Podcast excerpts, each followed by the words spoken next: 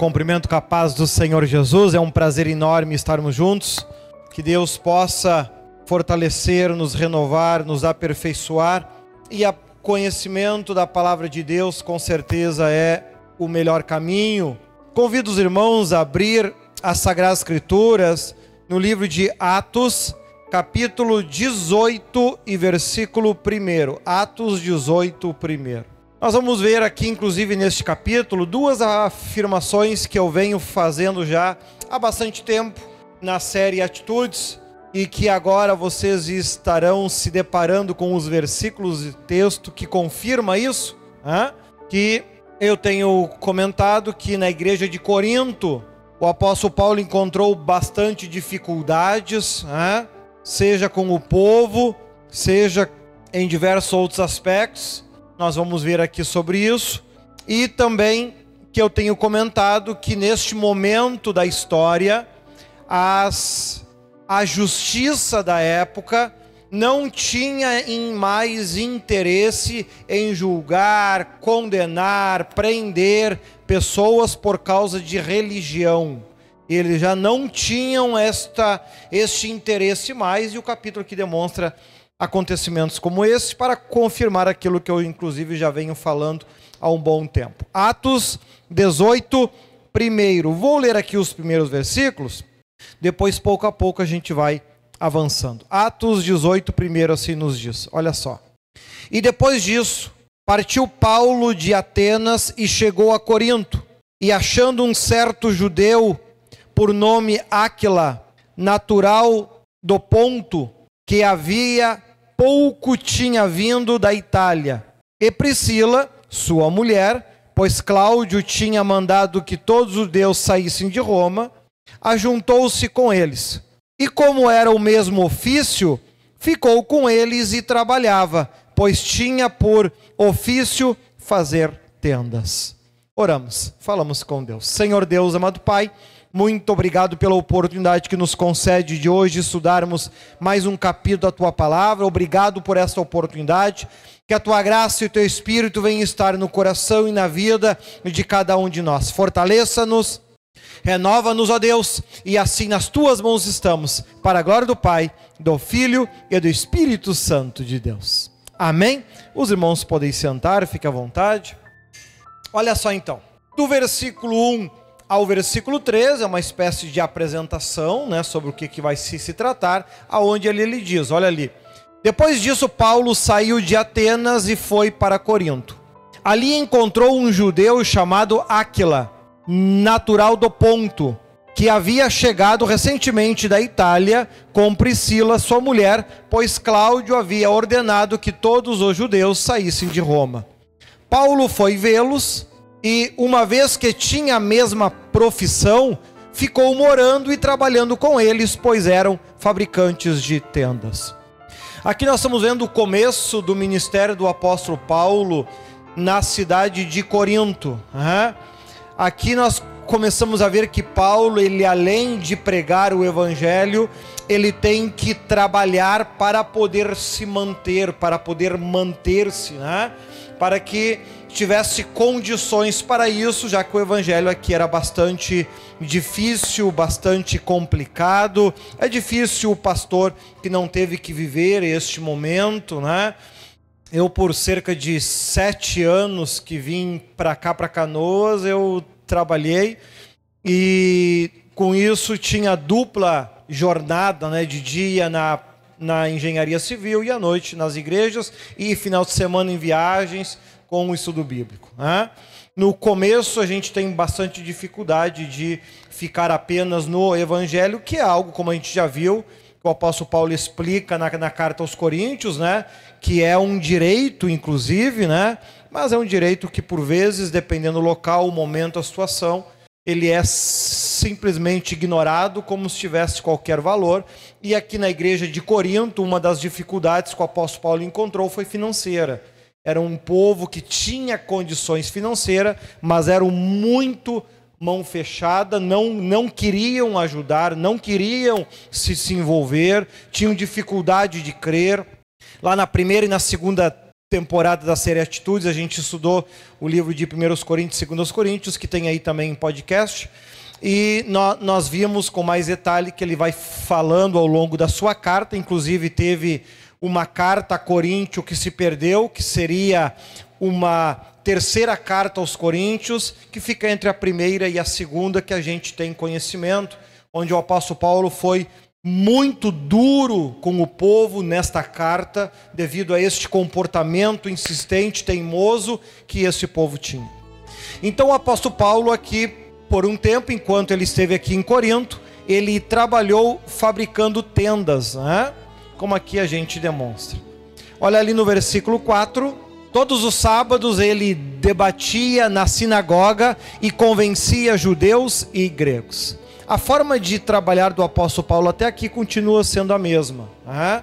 Pregando o evangelho, evangelizando, aqui não de, de, no tempo integral, já que ele tinha que trabalhar também, mas principalmente aos fins de semana, no sábado, ele ia até a sinagoga, ele ia até a igreja, e lá com os judeus ele, ele falava, ele pregava, ele explicava, ele demonstrava que aquilo que Isaías previu, que aquilo que Joel previu, aquilo que muitos outros homens servos de Deus previram no passado, Jesus era o, era o cumprimento de tudo isso e ele demonstrava com as comparações com os textos, com aquilo que aconteceu, enfim, e com isso conseguia convencer judeus e gregos desta realidade. Olha ali o versículo 5 e 6.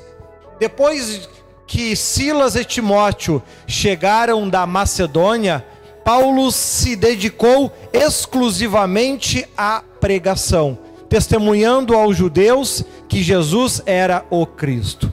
Agora com Silas, volta ali para mim, meu anjo. Com Silas e Timóteo vindo da Macedônia, a gente viu o povo dessas regiões enviaram muitos recursos financeiros para ajudar Paulo. Né? Enviaram, é, eram, eram igrejas aonde, como a gente viu, se não me engano foi em Efésios, aonde o povo tinha menos condições, e diziam para o apóstolo Paulo: Por favor, nos deixe te ajudar. Era um povo que tinha um coração completamente diferente do povo de Corinto. Então, quando Silas e Timóteo vêm dessas igrejas e traz recursos financeiros, a partir desse momento, então, Paulo tem condições de viver exclusivamente do evangelho, graças à ajuda das outras igrejas que tinham essa predisposição, este amor, este carinho pelo apóstolo Paulo, né, em ajudá-lo nesse trabalho. O 6. Opondo-se eles e lançando maldições, Paulo sacudiu a roupa e lhes disse: Caia sobre a cabeça de vocês o seu próprio sangue. Estou livre da minha responsabilidade, de agora em diante irei para os gentios. Com isso, então, aqui Paulo ele conclui o seu ministério junto com os judeus. Este ato, esta frase que ele, que ele diz, caia sobre a cabeça de vocês o seu próprio sangue. Ele está citando um texto lá de Ezequiel 3,16, se não me engano, que fala que eu te ponho como atalaia da casa de Israel. Todo aquele que você avisar o sangue da tua mão eu não requererei, mas todo aquele que não for avisado, o sangue da tua mão eu requererei. Esta responsabilidade sobre aquela alma, sobre aquela vida, né? Lá desde Ezequiel, Deus já punha sobre os atalaias, que eram que são os pastores, aqueles que têm o ministério de evangelizar e de ensinar. O apóstolo Paulo aqui está fazendo referência a esse texto né? Provavelmente é esse texto, aonde então eu não tenho mais responsabilidade sobre o sangue de vocês. O que eu tinha que falar, o que eu tinha que dizer, o que eu tinha que explicar para vocês acerca disso, eu concluo por aqui. Depois a gente viu que o ministério de evangelizar os judeus ficou com Pedro e o ministério de evangelizar os gentios ficou com o apóstolo Paulo. No versículo 7 e 8 então Paulo saiu da sinagoga e foi para a casa de Tício, justo, que era temente a Deus e que morava ao lado da sinagoga. Crispo, chefe da sinagoga, creu no Senhor, ele e toda a sua casa, e todos os coríntios que o ouviam, muitos creram e eram batizados. Eu quero chamar a atenção que em outras versões, provavelmente na, na versão que tu tem aí, ali no versículo 7, ao invés, volta ali para mim no 7, por favor, em vez de Tício, né, como aqui nessa nova versão está descrito, na tua versão está aí Tito, justo. Né? Em novas traduções, já foi feito um ajuste aqui no, na tradução do nome, para não se, até se confundir com a carta que o apóstolo Paulo escreveu a Tito, né? lá antes de Hebreus, de Filemão. Né? Não são a mesma pessoa, viu? Esse Tito aqui, Tito justo, é um judeu que aqui estava se convertendo, e lá é Tito, é um grego que inclusive participou de muitas viagens com o apóstolo Paulo e assim por diante. São pessoas completamente diferentes, só para chamar atenção nisso. Né? Que era temente a Deus e que morava ao lado da sinagoga. Né? Versículo 8. Então, Crispo, chefe da sinagoga, creu no Senhor.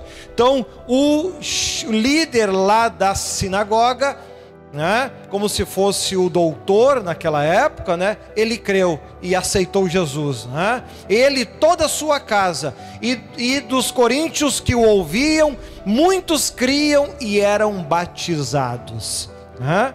Porque aqui muitos eram batizados segundo o batismo de João, de lá de João Batista, né? Que foi um grande evangelista na época mas era necessário que se completasse isso através do batismo que Jesus ensinou, em nome do Pai, do Filho e do Espírito Santo. Olha ali do versículo 9 ao versículo 10. Certa noite o Senhor falou a Paulo em visão: Não tenha medo, continue falando e não fique calado, pois estou com você e ninguém vai lhe fazer mal ou feri-lo, porque tenho muita gente nesta cidade. Por vezes a gente como pastor, a gente nós não deixamos de ser seres humanos. Assim como você, da mesma forma, mesmo sendo um crente, amando muito a Deus, não deixa de ser um ser humano. O apóstolo Paulo, há, há poucos momentos atrás, poucos capítulos atrás, ele foi preso, chicoteado, jogado na prisão, aonde aconteceu aquele momento onde ele e Silas oravam e cantavam, as prisões se abriram e assim por diante, né? Aqui Paulo está bastante receoso, temendo, porque ele é de carne e osso, ele é, ele é ser humano, ele não é um anjo na terra, um Deus na terra. E ele estava receoso, bah, daqui a pouco eu vou pregar demais aqui, vou apanhar de novo, né? Aí então Deus aparece em visão para ele, volta ali no versículo 9, para acalmar ele. Não tenha medo, Paulo.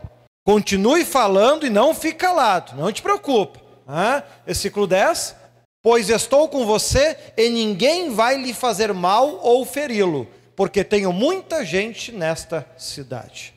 Então veja que ele acalma o apóstolo Paulo, ele tranquiliza o apóstolo Paulo, e é importante que a gente tenha este relacionamento com Deus, porque viver momentos difíceis todos vão viver, independente se for crente ou não. A diferença é que quando você tem um relacionamento com Deus, Deus ele te explica o porquê das coisas, ele te alerta sobre aquilo que vai acontecer, ele chama a tua atenção, ele te conforta né, sobre tudo que vai acontecer, seja um problema no sol, que provavelmente vai começar agora no, nos últimos dias desse ano, sobre uma nova doença que vai vir, que vai ser muito pior que a Covid. Ele, ele tem alertado e ele tem falado para nós, mas não se preocupa, os meus eu vou guardar. Assim como ele fazia também aqui com o apóstolo Paulo. Desce o cacete, fala o que tem que falar né? Chama atenção no que tem que chamar, cobra deles o que tem que cobrar. O apóstolo Paulo precisava desta liberdade, dessa ajuda nesta área da parte de Deus, porque ele precisava, com o povo de Corinto, ser muito mais duro do que o habitual, ser muito mais rígido do, do que o habitual, porque era um povo muito teimoso, muito cabeça de pau, como diz o bispo José, um povo difícil, duro de mudar é, é, é, é aqueles, não, eu tenho certeza que eu vou para o céu, por isso eu não mudo. Era um povo muito difícil. Então aqui Deus chama a atenção do apóstolo Paulo: pode descer a lenha porque eu estou contigo. Não vai te acontecer nada aqui. Daí por isso que o apóstolo Paulo é tão duro ao longo do, do livro de Coríntios. Traz todos esses alertas, traz todos esses avisos. E mesmo assim, mesmo assim, o evangelho em Corinto não dá muito resultado conforme devia. Né? Tinha muita gente, como o próprio Deus aqui diz, que amava ele, só não queriam mudar. Não, eu amo Deus, eu acredito em Deus, mas eu vou viver do meu jeito, da minha forma. Inclusive, eu cito um texto de Jeremias no programa de rádio que vai ao ar amanhã à noite às 18 horas no meu canal no YouTube, Bispo Leandro Leão, e sábado na Rádio Liberal FM 102.1, inclusive eu falo sobre isso. Então, certo? Olha ali então, nós vimos até ali o versículo 10, para ele ficar tranquilo. Olha ali o versículo 11. Assim, Paulo ficou ali durante um ano e meio, ensinando-lhes a palavra de Deus. Ficou bastante tempo naquela mesma cidade, ali em Corinto, né? Daí que o, um, os dois, por que, que Paulo escreveu primeiro aos Coríntios, segundo aos Coríntios, ali a carta de terceiro a Coríntios, que acabou se perdendo, ou seja, o maior aglomerado de informação foi escrito durante aqui o tempo em Corinto, né? onde no meio de um povo duro, teimoso, insistente no erro, mas em outras cidades tinha um povo muito amoroso que financiava o trabalho de Paulo em Corinto e lhe permitiu com essa dedicação exclusiva a Deus, permitiu que o apóstolo Paulo tivesse um contato com Deus como a maioria não conseguia ter. O apóstolo Paulo cita arrebatamentos. O apóstolo Paulo cita agora sábado às 18 horas tem a Santa Ceia, né?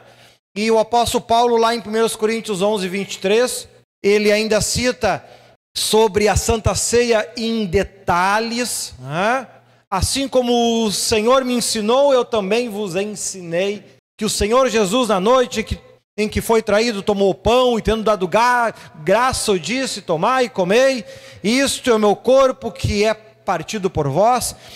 Foi todo nesse tempo onde o apóstolo Paulo esteve estabilizado por um ano e meio aqui em Corinto, tinha ajuda financeira de outras igrejas, com isso ele conseguiu se dedicar exclusivamente, então ele conseguiu se aprofundar os dons dom de profecia, revelação, visão, expulsar os demônios, curar os enfermos. Foi durante esta época que o apóstolo Paulo, ele especifica com muito mais detalhe esses dons, a forma de a forma de organização na, na, igreja, a questão doutrinária na igreja. O homem não deve ter cabelo comprido, mas a mulher deve ter cabelo comprido.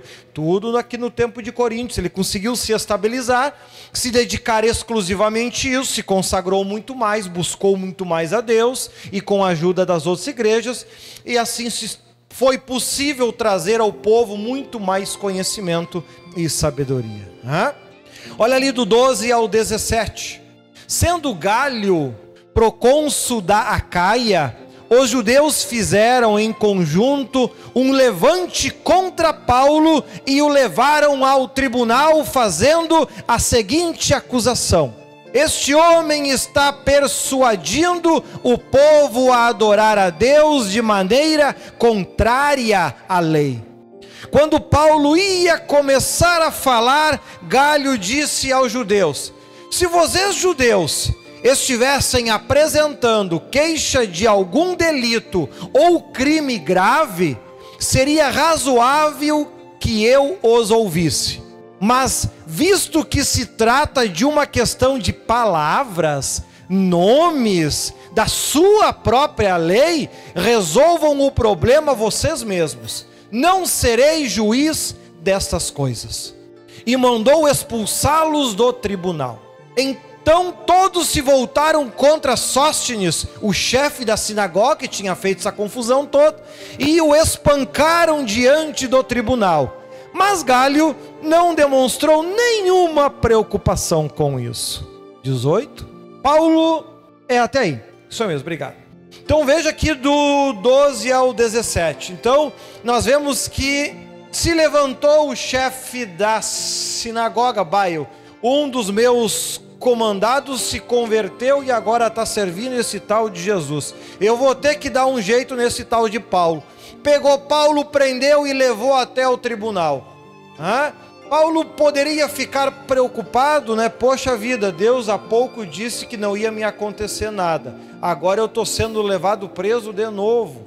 Mas ele disse que não ia me acontecer nada. Calma, se Deus falou que não vai acontecer, não vai acontecer. Sabe que tem crente que sofre por antecedência. Ele imagina o problema e já fica sofrendo por causa disso. Isso é falta de fé. Hã?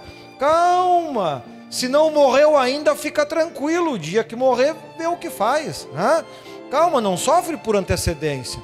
Se Deus falou lá no versículo 10, versículo 9 está falado, né? Então eles prenderam e levaram até o, o juiz. Chegando lá, começaram a dizer: Esse homem, ele está pregando em nome de um tal de Jesus e dizendo que ele, o povo não precisa obedecer à nossa lei. Fizeram acusação. Né? Quando Paulo ia falar, o juiz levanta: para, para, para, para, para, para, para. Se vocês não têm acusação de crime, roubo, assalto, sequestro, assassinato, nada disso, então isso não é problema nosso da justiça, isso é problema de vocês. Resolvam vocês. E caiam fora daqui, porque senão eu vou ainda mandar prender vocês. Expulsou eles do tribunal. O cara, esse chefe que quando que fez essa confusão toda, que estava com raiva de Paulo, quando pisou na rua, se deparou com um monte de grego que não estava ainda bem convertido, estavam em processo de conversão. Eles estavam naquela fase ainda. Eu sou crente, mas o meu facão não é. Né? E descer o laço do homem, né? Descer o cacete nele. E o juiz ficou sabendo daquela confusão e disse: já resolveram o problema. Não é problema meu. Hã? É. Isso me lembra muito lá no passado, quando o bispo José e nós, nossa família, estava sendo corrido de um lugar onde nós tínhamos igreja, e a dona da, da casa que botou até arma na cara do pai, porque ela queria ficar com a igreja, com os membros tudo, e papai, e a, e a, e a igreja estava no porão da casa dela. Nós morávamos atrás numa casa que era alugada, com aluguel tudo em dia, enfim, né? É aquelas coisas, né? E ela se levantou contra e não queria deixar, que queria que o pai que a gente fosse embora e não tirasse nem os móveis da casa. Né? Aí tinha uma conhecida nossa, né? que chegou lá, ela disse: Olha aqui, ó, ele é crente, eu não sou. Se tu, se, se tu não deixar ele tirar o que é dele, eu vou te cagar a pau. Porque ele não pode bater em ti, agora eu posso, porque eu não sou. Hã? Ou seja, até os capeta Deus usou para nos ajudar. Né? Veja como é que é as coisas. Né? E aqui está o apóstolo Paulo, né? Ou seja, em outras épocas que Deus não tinha falado nada, ele foi surrado, apanhou, foi preso. Agora Deus falou. Falou, está falado. O resultado, quem é que apanhou? O que tentou arrumar problema com Paulo. Né? Então, amado, aprenda com isso.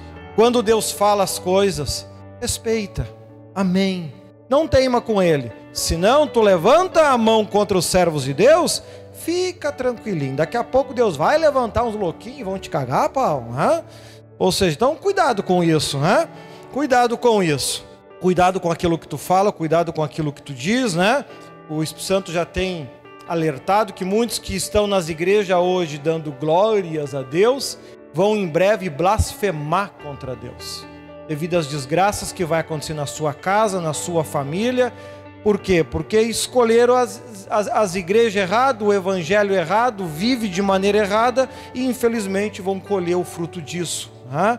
A Bíblia é a mesma para todo mundo, porque que segue o caminho errado. Né?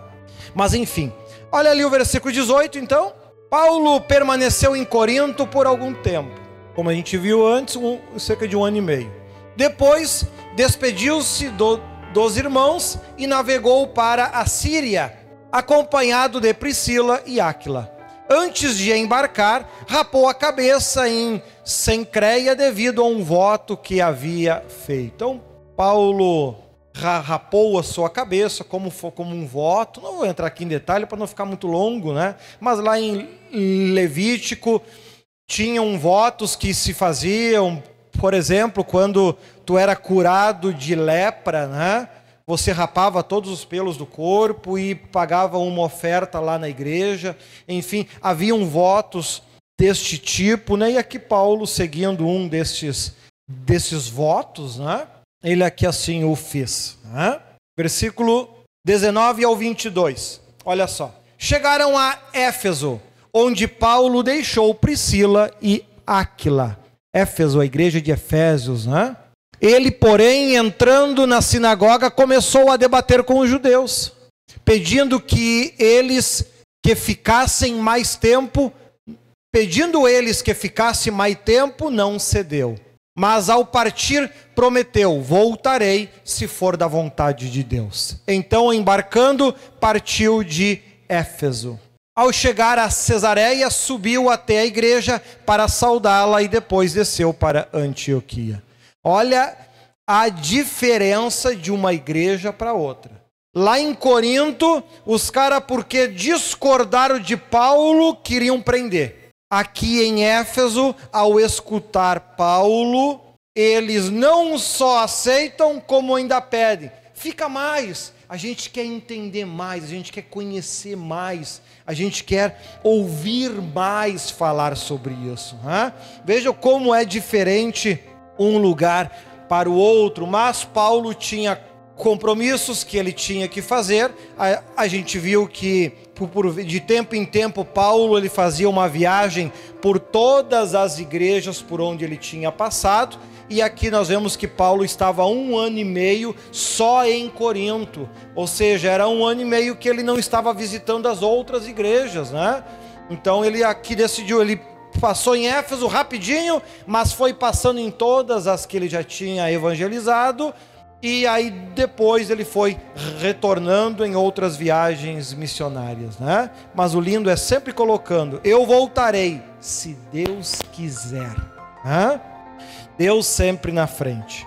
E ali então, do 23 ao 25, a terceira viagem missionária. Né? Depois de passar algum tempo em Antioquia, Paulo partiu dali e viajou por toda a região da Galácia e da Frígia, fortalecendo todos os seus discípulos, que é aquilo que eu estava falando agora há pouco. 24. Enquanto isso, um judeu chamado Apolo, natural de Alexandria, chegou a Éfeso.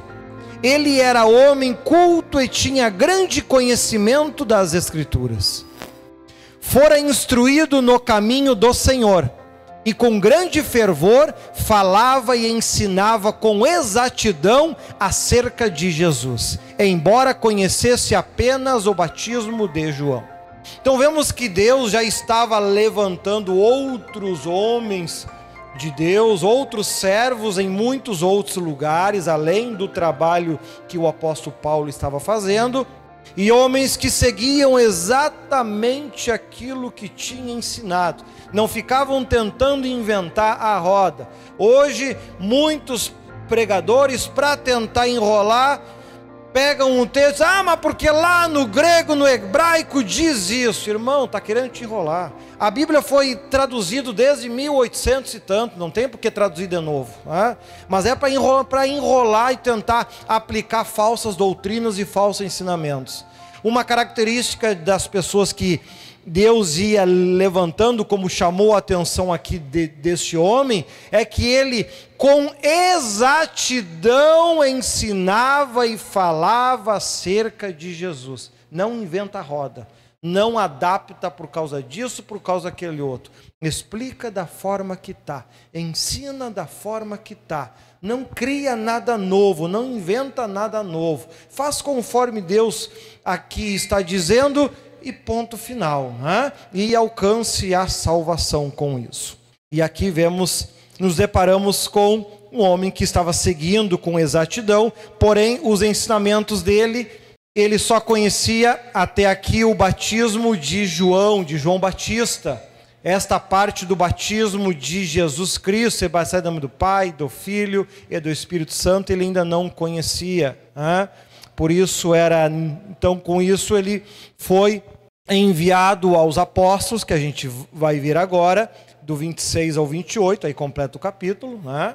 Olha ali. Logo começou a falar corajosamente na sinagoga, o que chamou a atenção que ele não tinha medo da verdade. Era um homem que não estava preocupado se a tua, se a sua pregação atraía três ou três mil. O importante é que fosse ensinado exatamente aquilo que Deus tinha falado, né?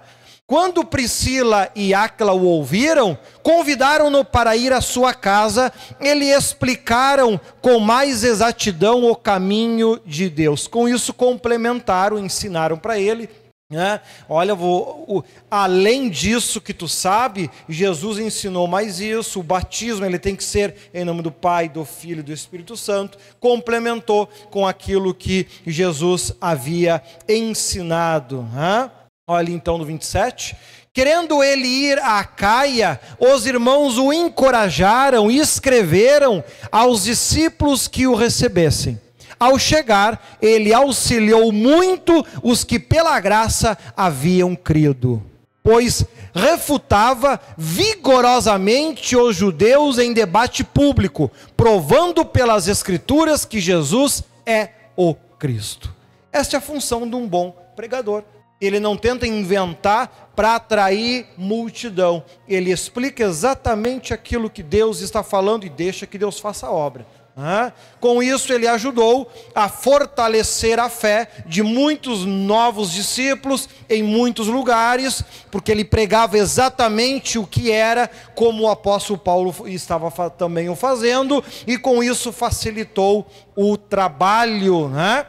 E assim eles puderam se aproximar cada vez mais daquilo que Cristo defendeu com as Escrituras. Amém? E assim completamos então mais o capítulo 18 para a glória de Deus. Esse capítulo eu resolvi pregar ele todo quando eu fiz o estudo, quando montei ele, porque eu vi que era uma história completa e não leva tanto tempo, né? E é belíssimo, né? Graças ao bom Deus. Muito obrigado por ouvir mais este podcast. Se ainda não é inscrito no meu canal no YouTube, acessa Bispo Leandro Leão, te inscreva, curta e que Deus te abençoe.